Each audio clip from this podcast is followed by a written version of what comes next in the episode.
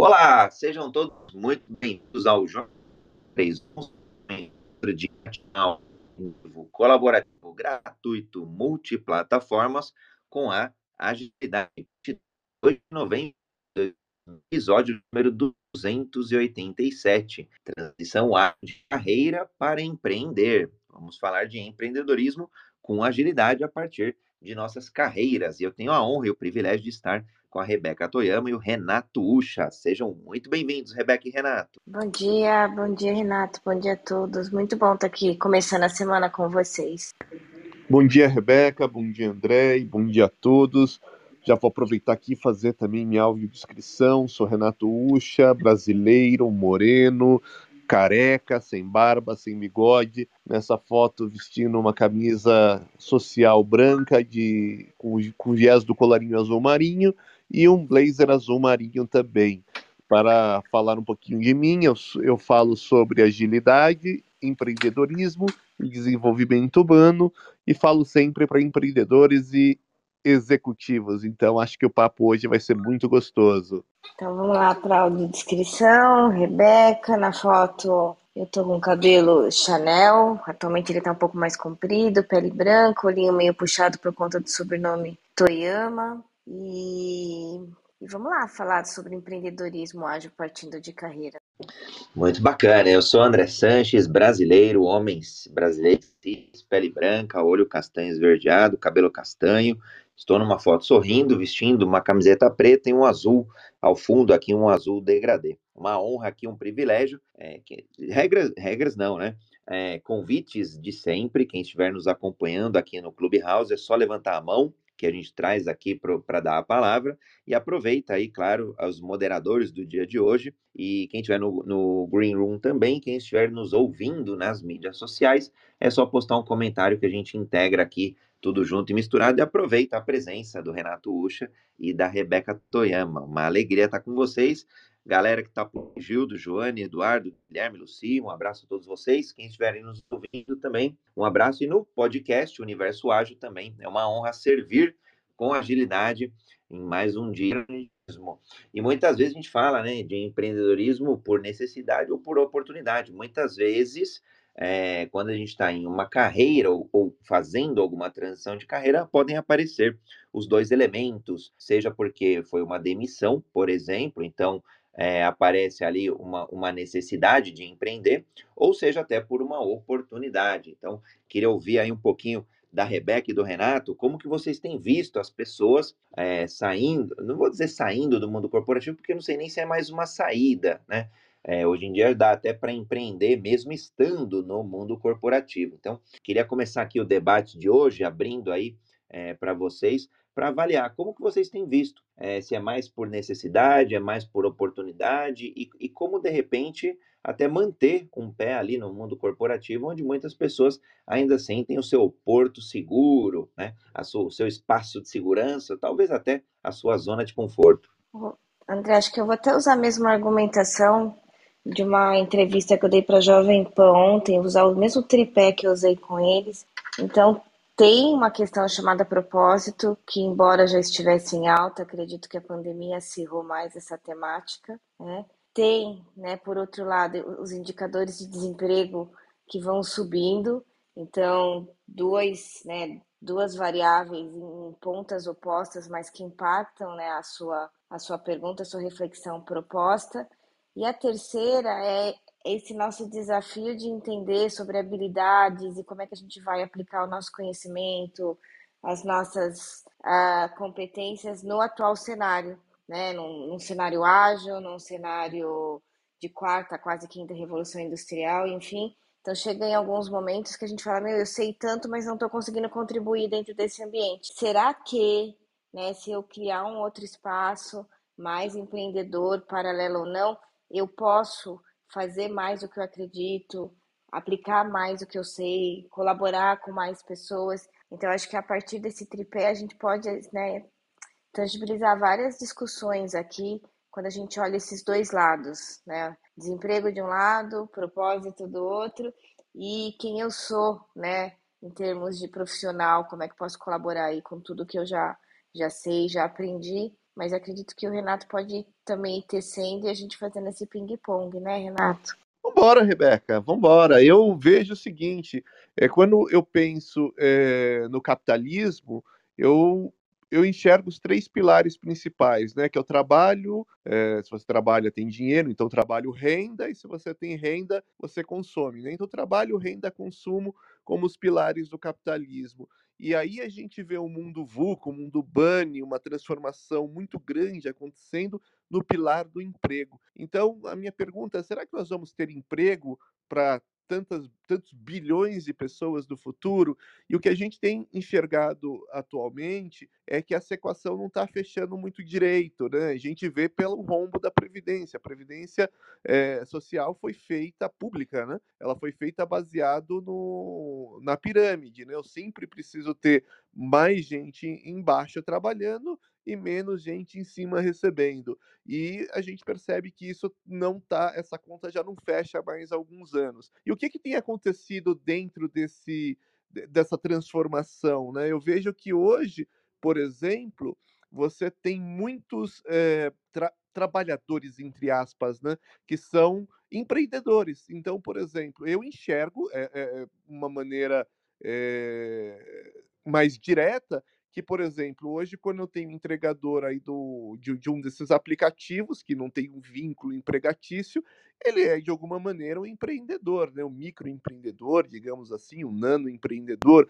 Quando eu vejo um, uma pessoa que usa o seu veículo para fazer é, transporte de pessoas, não transporte remunerado, ainda que particular, eu enxergo essa pessoa como um nano empreendedor, ainda que ela ela possa ter um emprego e usar esse, esse empreendedorismo aí como um complemento de renda. E aqueles que efetivamente usam é, essa, esse viés como a renda principal.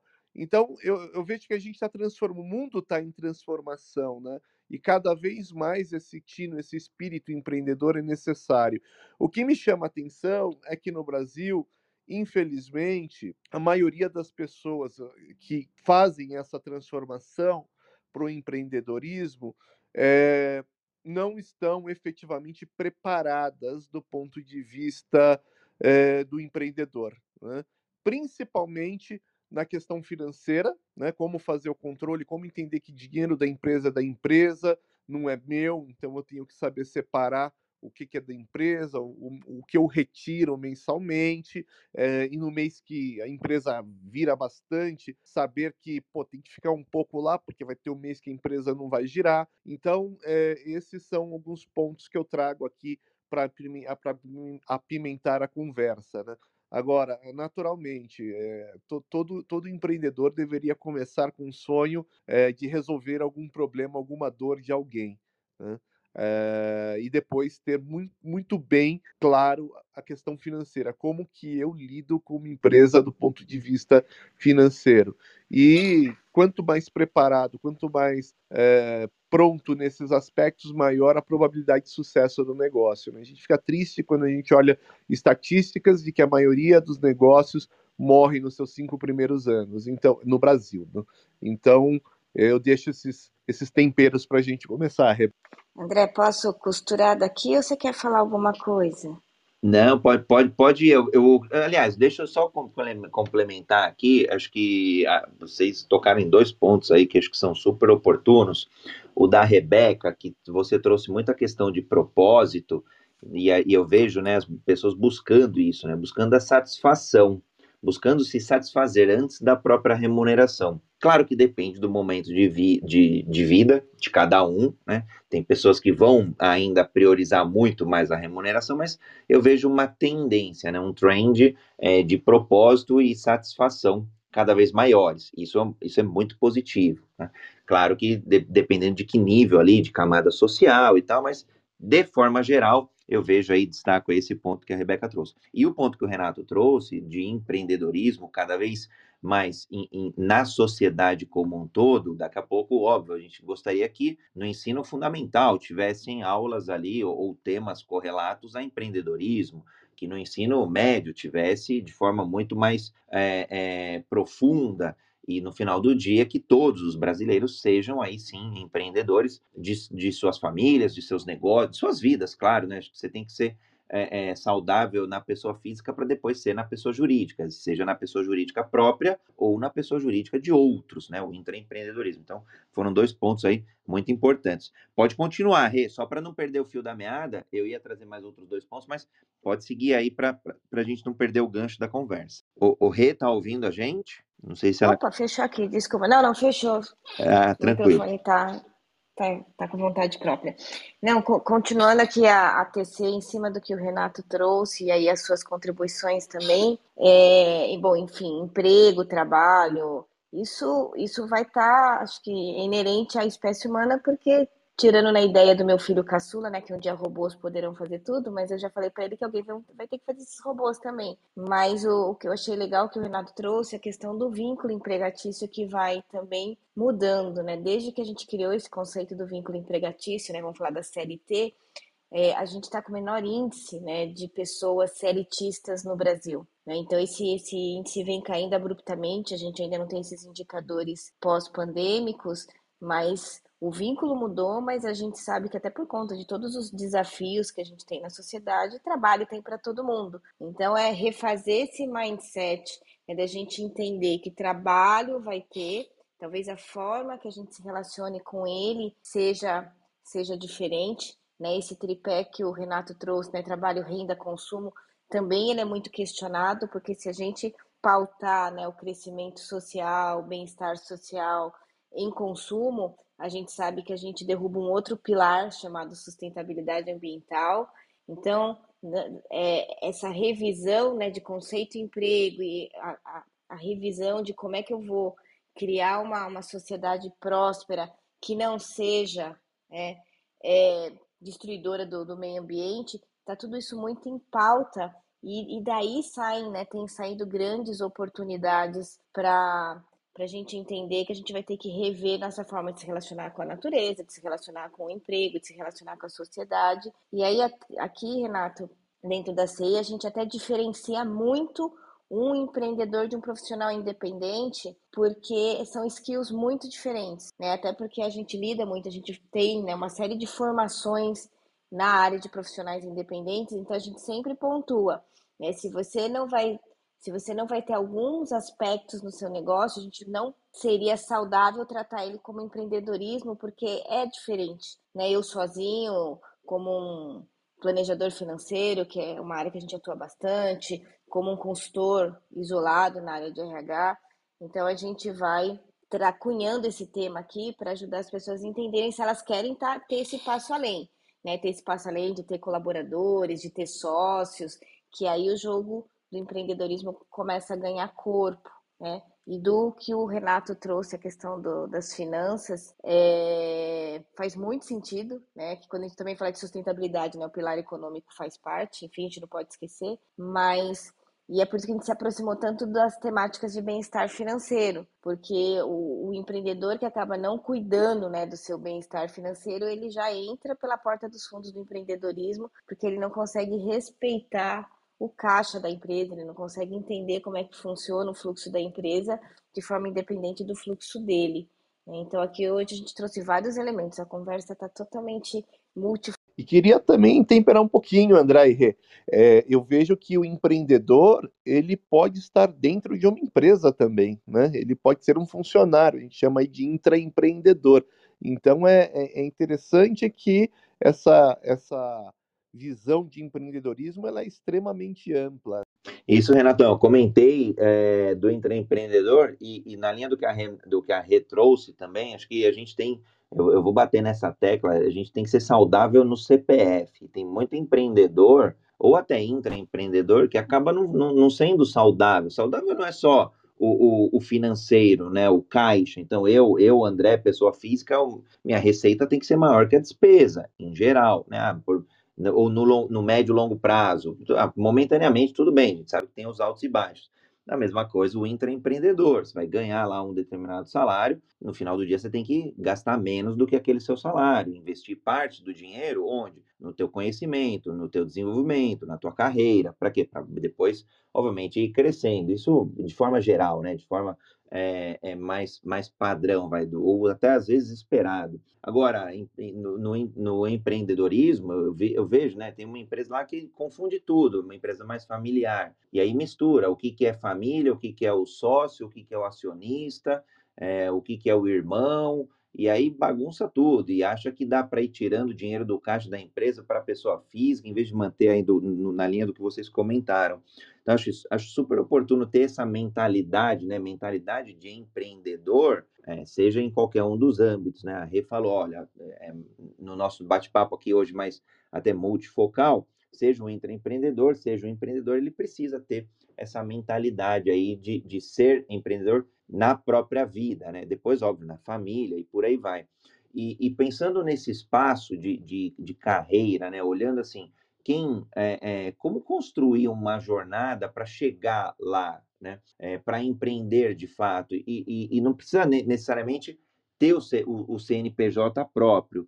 Como que a gente sai, por exemplo, de, do mundo corporativo, cria um espaço, olha, é, sei lá, se planeja, olha é, as finanças, ou então busca primeiro um negócio. Como, como que vocês veem, Renata aí, e, e, e Rebeca e Renato, é, para fazer esse, esse, passo a passo de quem tiver, por exemplo, hoje no mundo corporativo, mas tem uma vontade de empreender? Precisa abandonar o emprego? Não precisa? Dá para experimentar e namorar um pouquinho?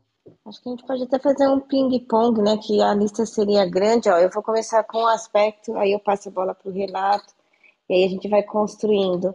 É, eu gosto muito de começar pelo pilar satisfação, porque o que me move né, para qualquer ação vai impactar diretamente no resultado.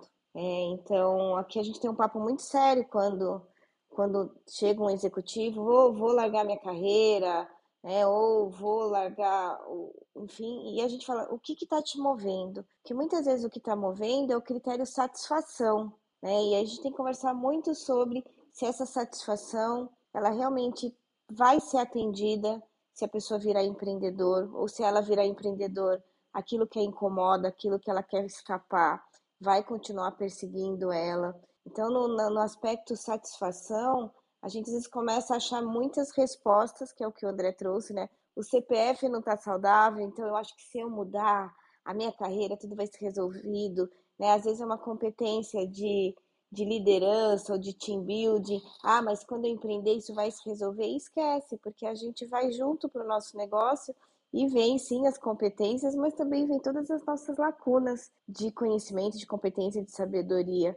Então, buscar no negócio, né, do, que no futuro negócio dá para ele uma responsabilidade de me satisfazer, né, geralmente é um tiro pela culatra. A gente acompanha aqui alguns negócios há 10, 15 anos. Eu não conheço grandes histórias de alguém que foi empreender para tapar buraco interno que tenha dado certo, porque aí a pessoa acaba se perdendo no meio do caminho. Então eu acho que eu começo aqui com o aspecto satisfação, Renato. Bom, eu acho que não existe uma receita de bolo, sabe, André? É, o, o que me chateia é ver que muitos empreendedores eles e, e, é, e, é, interessante isso, né? Quando a gente vai para o jogo ali, você vê que muitos empreendedores não querem crescer, né? Então eles transformaram o negócio em uma fonte de renda estabilizada, mas não tem essa visão de crescimento, de realmente é, fazer uma grande transformação, resolver uma grande dor da sociedade. Eu acho que é, esse negócio de você querer, como o André colocou, né, começar a empreender trabalhando em algum lugar, também é um negócio meio furado, né? Porque ou você se dedica, né, como a Rê falou, né, no seu propósito de corpo e alma e faz acontecer, ou você vai ter um conflito de interesse enorme, né? É, imagina você trabalhando e respondendo WhatsApp, e-mail do seu próprio negócio no horário que é, você está sendo remunerado para prestar serviço para trabalhar para alguma organização, vai, vai começar a bagunçar tudo, você vai ser um péssimo funcionário, você não vai ter dedicação para o teu negócio em paralelo. Então, é, é eu, eu chamo a atenção desse ponto. Muita gente começa assim, então por isso que eu falei que não tem receita de bolo, mas eu, eu não acredito que seja a maneira mais saudável de se começar. E pensando em começar qualquer coisa, E, e, eu acho que um dos, dos, meus erros, eu comecei com 18 anos, naquela época eu precisava até ser emancipado, meu pai teve que me emancipar, foi quando eu montei meu primeiro negócio. E o que, que eu trago como aprendizados desse primeiro negócio que eu montei? Obviamente que não foi para frente, é, e obviamente por minha culpa, tá? É, primeiro, total falta de visão empreendedora, é, falta de de um, de um capital, né? um capital reservado para investir no negócio. Então, eu acabei montando um empreendimento onde eu trabalhava para receber o que eu recebia. É, eu, eu, tinha que trabalhar mais para continuar recebendo, então eu não conseguia crescer, né? porque eu não tinha um caixa para isso.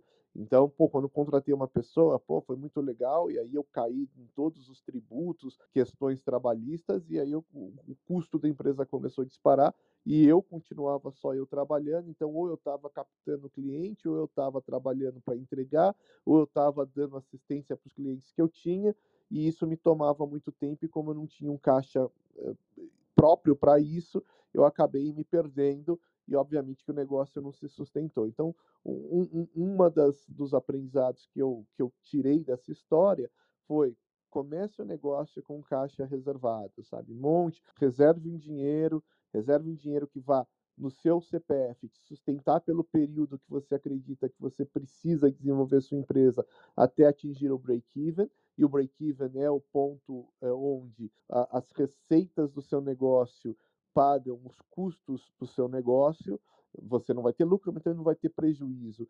Né? E reserve também um dinheiro para você investir na sua empresa para que você chegue lá. Pensando que qualquer empreendimento você precisa primeiro, é, depois, obviamente, já ter um produto construído e desenvolvido, ou um estabelecimento pronto e montado. Você precisa de awareness, você precisa fazer com que as pessoas conheçam e saibam que você existe, você precisa fazer trial, você precisa de um dinheiro para experimentação, você precisa que as pessoas não só saibam que você existe, mas que conheçam, já tenham tido contato com o seu produto e a partir daí, obviamente, você vai começar a gerar um negócio.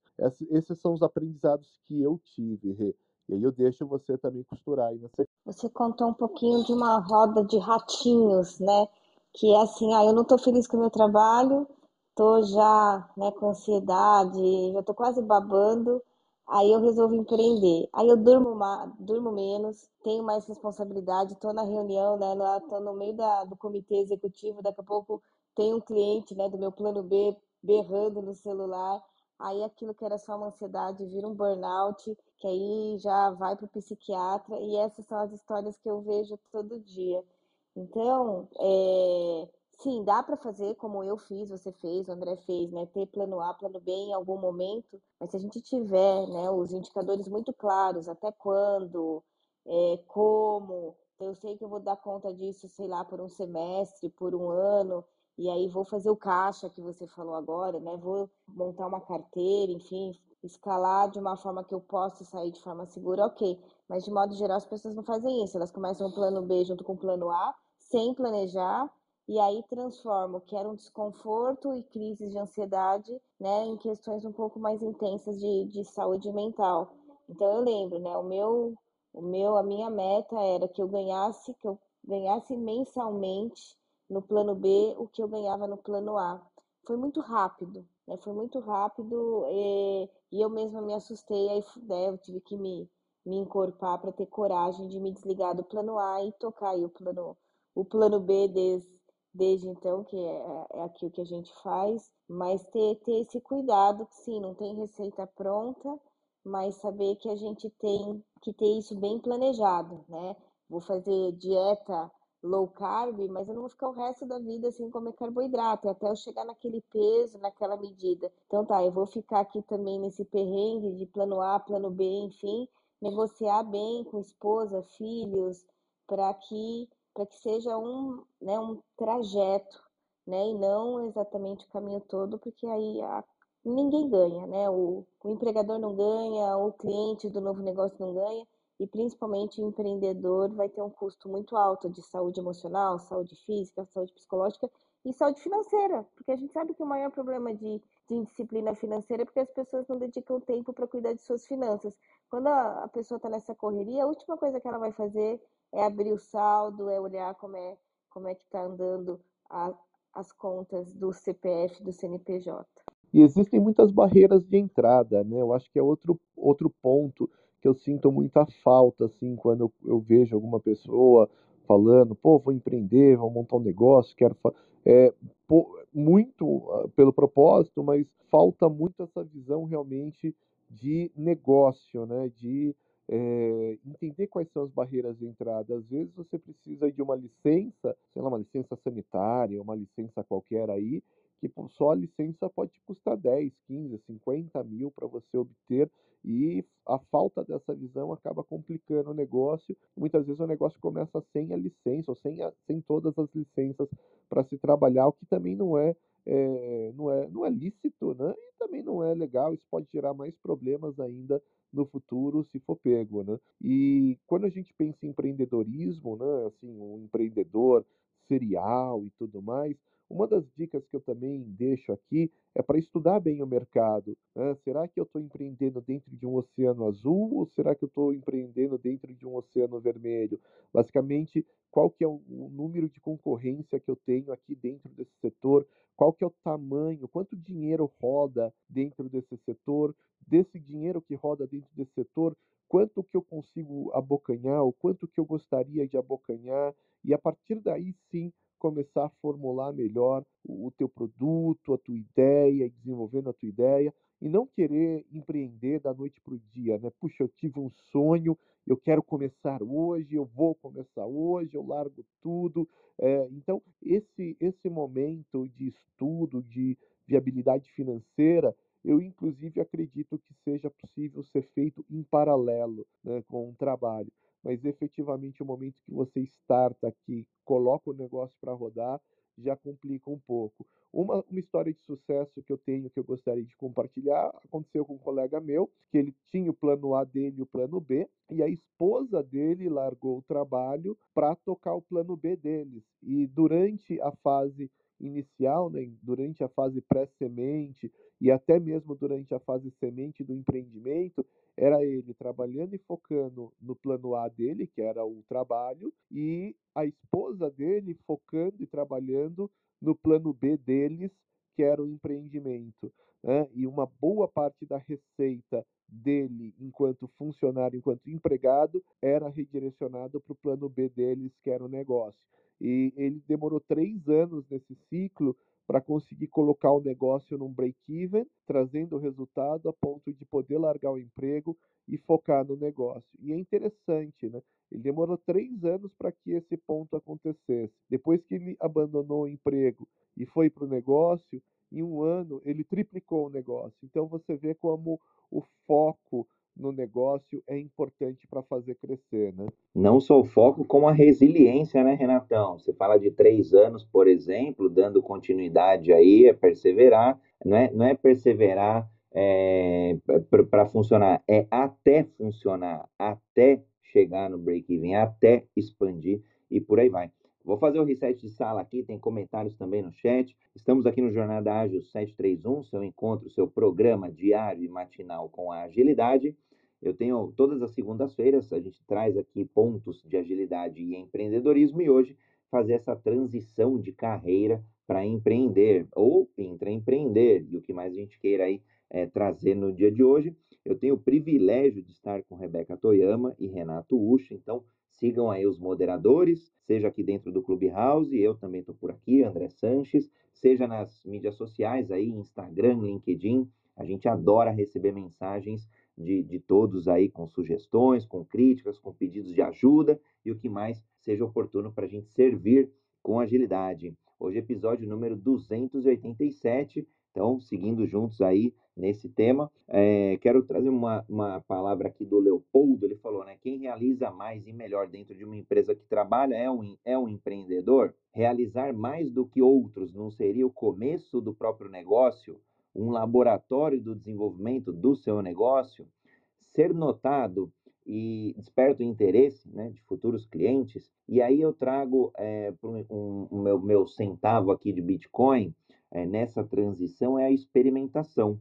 O Renato trouxe um ponto super importante, que é a questão do conflito de interesse. Principalmente quando a gente fala aí da, da, dessas novas siglas né, de ESG, quando a gente olha a governança, né, o ato de governar, é, envolve não se colocar numa situação de conflito de interesse. E aí eu vou citar uma passagem super rápida de quando eu estava no mundo corporativo, eu estava melhor capitalizado, e eu falei, olha, eu vou empreender, portanto, por é, oportunidade, vou abrir um negócio próprio, não tinha tempo, que é o que o Renato falou, não tinha tempo de fazer logo, definir nome, é, fazer uma série de coisas, então optei por ir para um mercado de franquias. Então, olha, dado que eu não vou ter todo esse tempo, eu vou comprar parte desse, desse know-how, desse conhecimento, através de uma franqueadora. Então, investi ali em uma franqueadora, era um comércio no, na área de alimentação, e, e coloquei um, uma pessoa lá que era o gerente operacional. Então, eu entrei com o investimento e a pessoa com a mão de obra, né? A outra pessoa lá que estava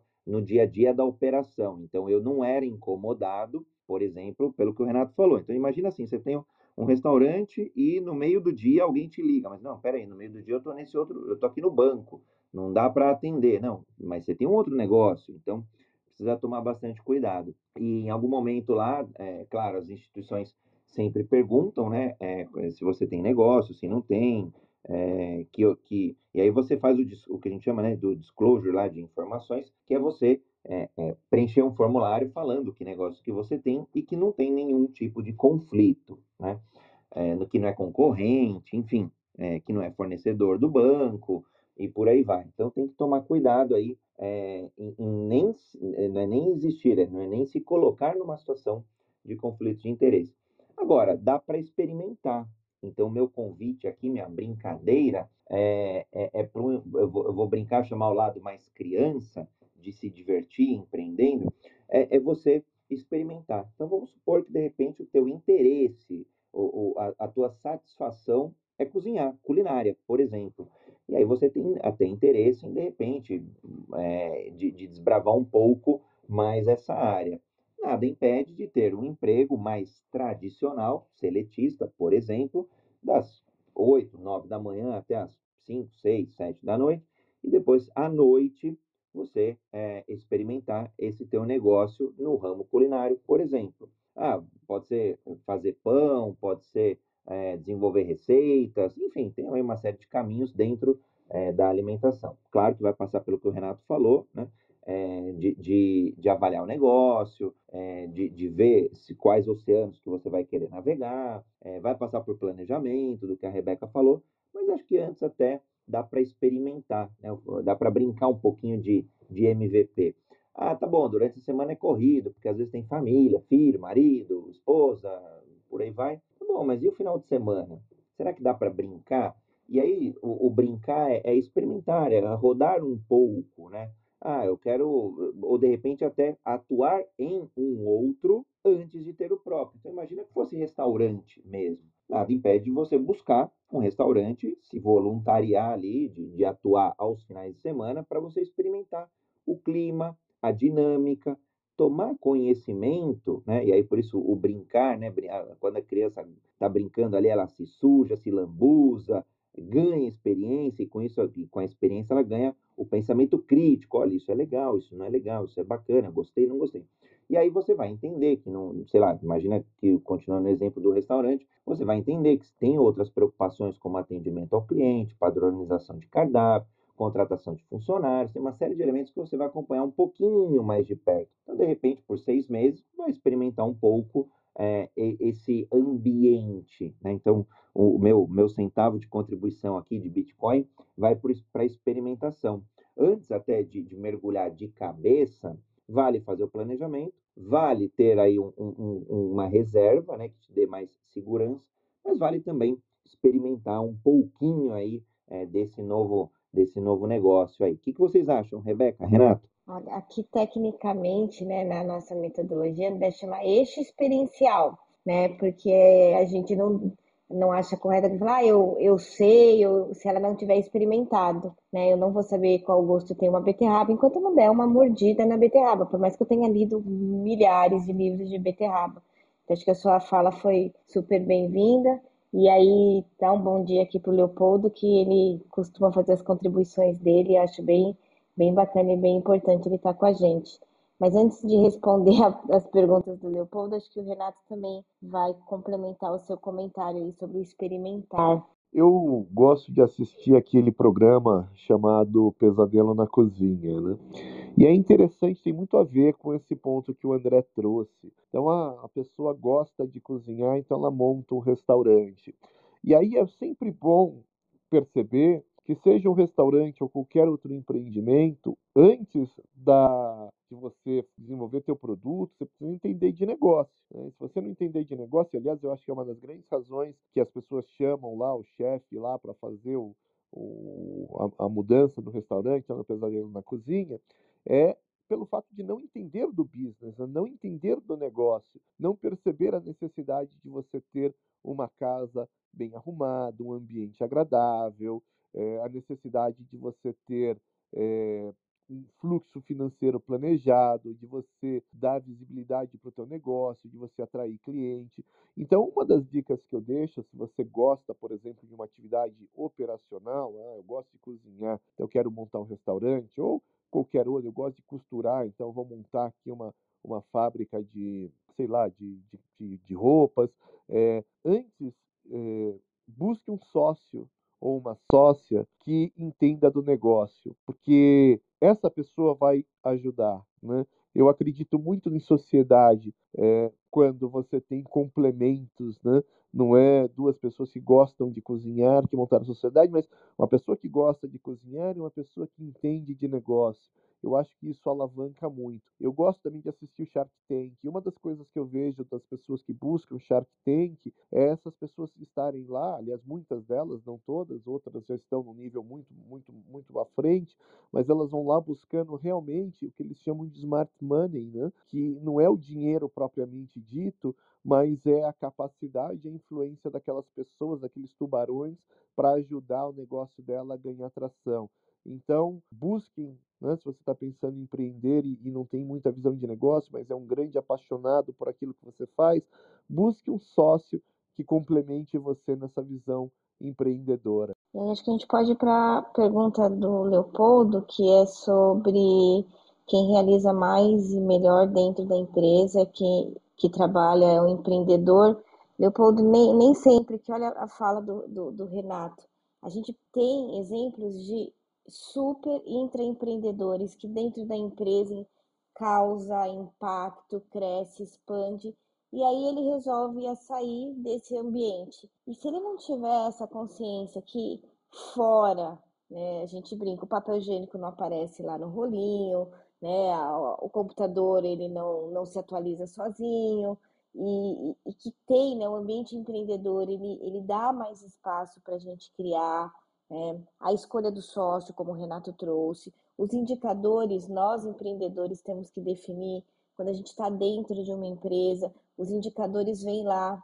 Então, tem empreendedor que chega e fala assim: gente, como eu sinto falta daqueles indicadores que vinham da matriz. Porque quando a gente empreende, é a gente, não tem jeito, a gente tem que puxar para cima, puxar para o lado. Então, essa é a sua primeira pergunta, entender que são dois planetas diferentes, eles se falam, a gente transfere competência, conhecimento, experiência de um para outro, mas são dinâmicas bastante, bastante diferentes, né? Quando você fala que realizar mais do que os outros não seria o começo do próprio negócio, né? O laboratório do desenvolvimento dos seus negócios, tudo depende de foco, né? Fazer fazer mais não quer dizer que eu estou fazendo o que eu preciso fazer, ou que eu estou fazendo algo que contribua com o outro, ou que eu estou fazendo algo que vai me trazer resultado.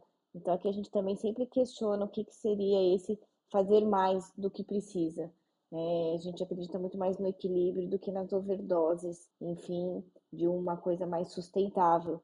Até porque quando eu olho para dessa forma, eu entendo que empreender é uma jornada de longo prazo, né? É alguma coisa que eu estou construindo e, e vai perdurar durante muito tempo. E aí a última que você trouxe, ser notado desperta o interesse dos futuros clientes, ser notado de forma positiva e num alinhamento que o seu público-alvo deseja, sim. É, então eu tenho, eu tô com um caso aqui de a pessoa foi CEO, né? Então ela era muito notada como uma pessoa dura, uma pessoa rígida, ela era notada como uma pessoa extremamente radical, trouxe muito resultado. Só que hoje ele não consegue decolar como empreendedor justamente porque, pela forma que ele era notado e dava muito certo dentro do negócio dele, ele não está conseguindo encaixar aqui fora no mundo do empreendedorismo. Né? Então, como o Renato trouxe agora há pouco, não tem muita receita de bolo e a gente vai olhando, né, caso a caso, que, que a gente tem que ter esse nível de autoconhecimento para saber onde é que a gente encaixa e vai trazer melhores resultados para o nosso negócio, para a sociedade, enfim. Legal, a Luci pediu a palavra, seja muito bem-vinda, Luci, diretamente de São Paulo, de Londres, de onde? bom dia, eu acredito. É, bom dia, André, bom dia, Rebeca, bom dia, Renato. É, meu telefone estava no bolso, eu acho que o meu telefone pediu a palavra aqui. ah, perdão. É, eu acho que eu acompanho vocês todos os dias e eu queria parabenizá-los pelo excelente trabalho, é muito bacana. Vocês são fantásticos e assim, sempre trazendo conteúdos interessantes. Eu acho que o empreendedorismo, ai, desculpa, André, eu tô falando de Londres. Ele é um, ele é bastante interessante porque assim, eu observo é, que assim, ele é bem mais complicado do que a realidade, porque a pessoa se torna o que a gente chama aqui de jack of all trades, né? Então ele vai ter que angariar várias habilidades para ele poder fazer o negócio dele decolar. Então todos os comentários que foram postos hoje aqui na sala, eles são bastante pertinentes, porque é, a pessoa ela acaba trabalhando é, pela empresa inteira.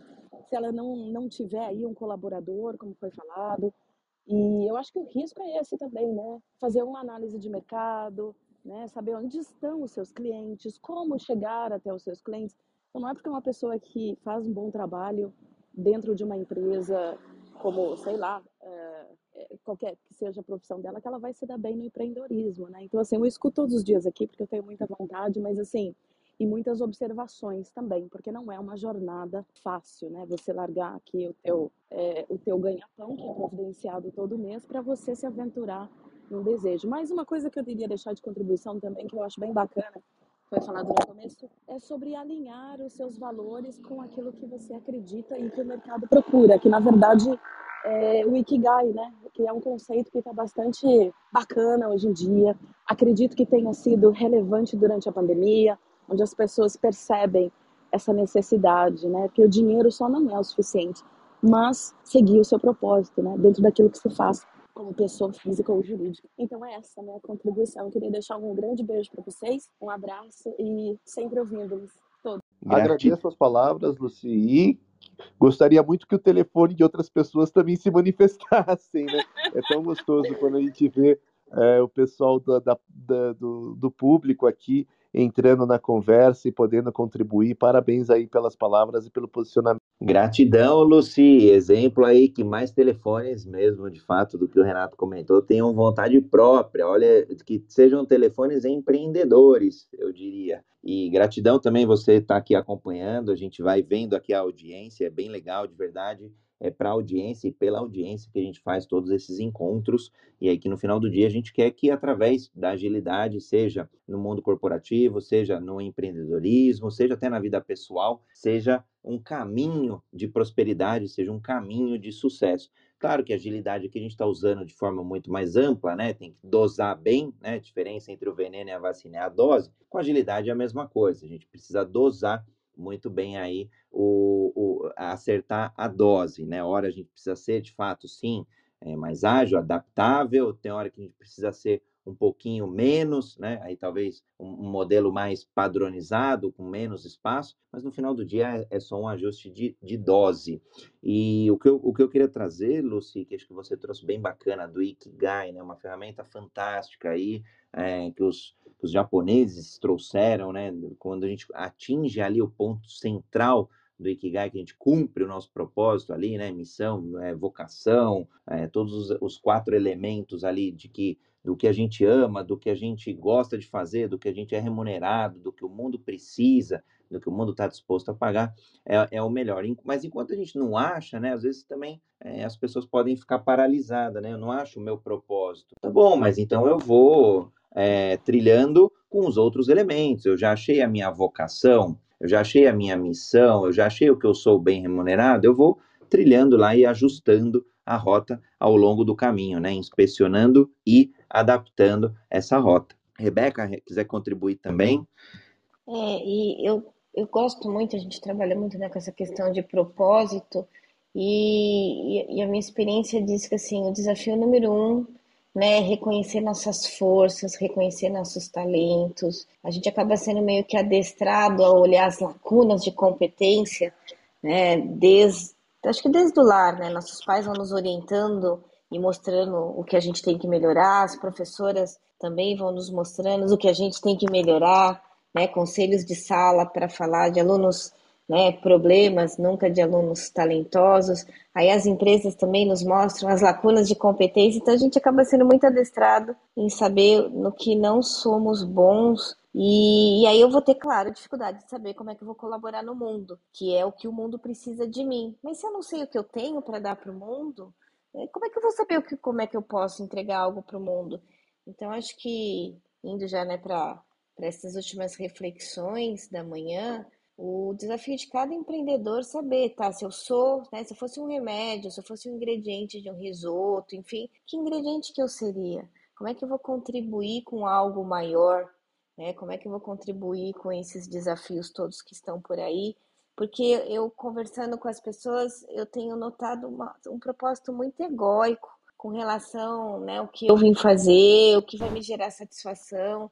E talvez a gente precise trazer esse equilíbrio de poxa vida, que parada que eu quero resolver, qual é o desafio que eu quero ajudar, qual dor que eu quero amenizar, né? No momento de, de tanto sofrimento, tanta dor, a gente tem tanta oportunidade de poder contribuir de alguma forma, então um pouco e além um pouco desse desse umbigo que quer satisfação por entender que eu tenho, né, um papel no mundo e trazer esse equilíbrio. Não que isso não seja importante, claro que é. Libera um monte de hormônio positivo, é muito bacana, mas esse outro lado, né? De eu olhar cirurgicamente aquele meu talento, aquele valor que eu quero deixar impresso no, no planeta. E aí a gente começa numa visão menos né, egóica, menos espalhafatosa e tecendo né, essa transição que a gente está fazendo aqui, né? Tecendo os MVPs que muitas vezes fazem falta no planejamento do negócio. E aí acho que o Renato também pode contribuir aqui, né, Renato? Eu vou trazer aqui nessas palavras finais, nesses momentos finais, um pouco de do conceito e, e, tentar fazer um match aí com essa agilidade que a gente chama aqui no Jornada Ágil, né? Eu vejo muitos empreendedores aí apaixonados pelo pro, produto que ele, que ele desenvolveu, né? E o primeiro, primeiro ponto é deixar o seu produto um pouco de lado e se apaixonar pelo problema do teu cliente. Né? É muito mais sobre o problema do teu cliente do que sobre o teu produto. Quando você pensa numa grande empresa, ela tem um caixa grande para bancar prejuízo atrás de prejuízo até conquistar clientes para um produto, né? Mas se você é pequeno, você não vai ter isso. Então, é, não se apaixone pelo seu produto, não se apaixone pelo serviço que você presta, se apaixone pelo problema do cliente que você está buscando resolver. E a partir disso, faça adaptações, tenha essa flexibilidade, essa adaptabilidade para mudar o teu negócio até você encontrar realmente aquele ponto que resolve a dor do cliente e é muito mais fácil também você ser conhecido dentro de um nicho específico do que ser conhecido no mercado todo. Um dos pontos que, putz, eu já errei e vejo muitos empreendedores cometendo esse erro é achar que quanto maior a sua abrangência de conhecimento, mais cliente vai ter. Né? Só que quando você está se dispondo a resolver a dor de alguém, a dor das pessoas são diferentes, né? de acordo com a maturidade, de acordo com o interesse, de acordo com é, cada um. Então, quando você mira num nicho específico, e a Rebeca falou de conhecer o teu cliente, é quando você mira no nicho específico, é muito mais fácil, por exemplo, eu ser conhecido entre dentistas, homens, mulheres de 30 a 35 anos, recém-formado, que estão abrindo seu primeiro consultório, do que eu falar, ah, eu quero ser conhecido por todos os dentistas. Né? E isso vai poupar é, investimento com a parte de awareness, que é de criação de, de as pessoas saberem que você existe, né, que você está ali, vai ajudar você a entender a dor dessas pessoas, porque esse nicho tem uma dor que provavelmente é diferente daquele dentista que já está estabelecido, que já tem a carteira de clientes, que já não precisa mais nem fazer o awareness dele, porque só a manutenção da carteira dele já traz o resultado financeiro eh, que ele está exposto e que ele recebe. Então, busque também um, um, nicho, porque é muito mais fácil você ser conhecido dentro de um nicho do que ser conhecido do mercado todo. E obviamente que depois você pode crescer, ampliar o teu mercado e tudo mais, mas no momento zero, para quem é pequeno e não tem esse caixa tão robusto, né, isso vai é, facilitar e vai ser um salto muito importante para garantir a estabilidade do negócio. E propósito, né? Eu acho que a gente falou muito de propósito, a Rebeca falou muito de propósito. É fazer as coisas e empreender realmente por um propósito. Né? Qual e, e, aí eu vou até além, porque nas minhas mentorias que eu faço com o pessoal de agilidade, muitas vezes eu vejo a pessoa vem até mim falando de qual que é a próxima próximo cargo que ele tem que ocupar, e eu sempre tenho provocado essas pessoas a pensar não sobre o próximo cargo que ele vai ocupar, mas sobre o que, que ele gostaria de resolver da empresa, qual o problema que ele gostaria de resolver dentro da empresa que ele está e o que, que ele pode fazer onde ele está para buscar aquela solução. A mesma coisa eu trago para o empreendedor, né? Qual que é o problema de mercado que você quer, é, que você sonha em resolver, né? Qual que é a dor que você sonha em resolver e fazer tudo o possível e o impossível, né? até porque o impossível só é impossível até que alguém faça.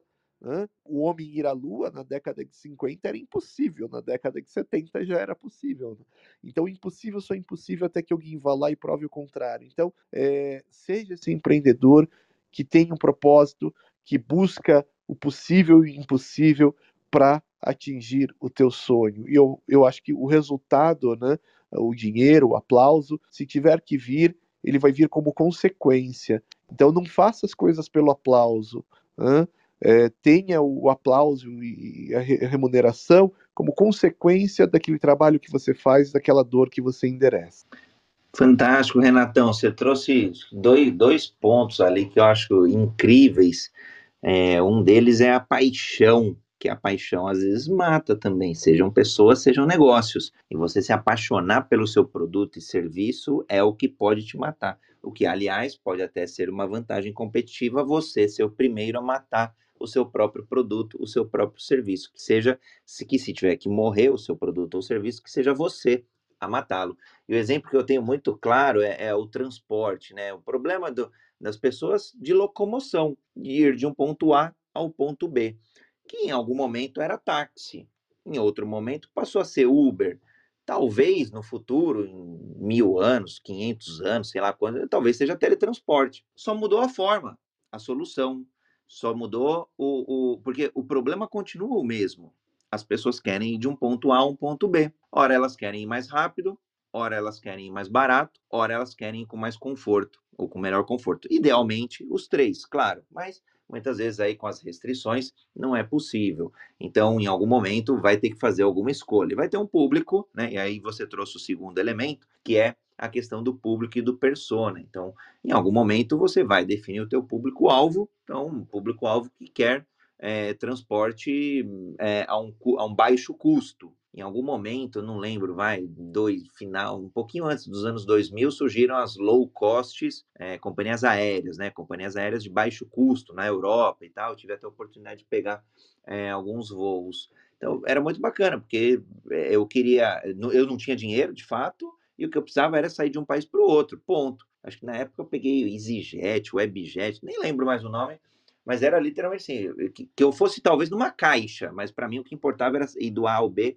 barato. E, e aí depois acabou é, outras companhias adotando modelos parecidos. E tem pessoas que vão de classe executiva, vão no avião maior do mundo e por aí vai, e tá tudo bem. Né? Então, é o público-alvo, qual é o público-alvo que eu quero atacar no meu empreendimento e, e, qual que é o meu persona, né? Como é que eu vou conversar? E aí você trouxe a figura aí do, do dentista, então é o público, é, é, uma, é o José, é a Ana, é, de 32 anos, faixa de renda e por aí vai. Né? Então, os elementos que caracterizam o persona. Tendo esse, tendo público-alvo, tendo persona, a comunicação fica muito mais enxuta, né? Pode até falar de um lean communication aí, é, lógico que vai gastar menos recursos, menos dinheiro, para se ter consciência aí desse, desse teu negócio, desse teu produto barra serviço. Então, bem bacana aí. Poxa, pontos super importantes para a gente empreender. É, a gente tem mais três minutinhos aí do nosso encontro de hoje, então já vou provocar aí Rebeca, Renato, se teve algum ponto que a gente ainda não abordou, que vocês queiram trazer aí para o dia de hoje.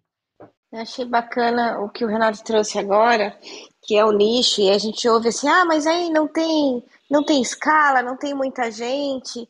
E aí vem aquela reflexão, quantas pessoas você precisa atender nesse momento?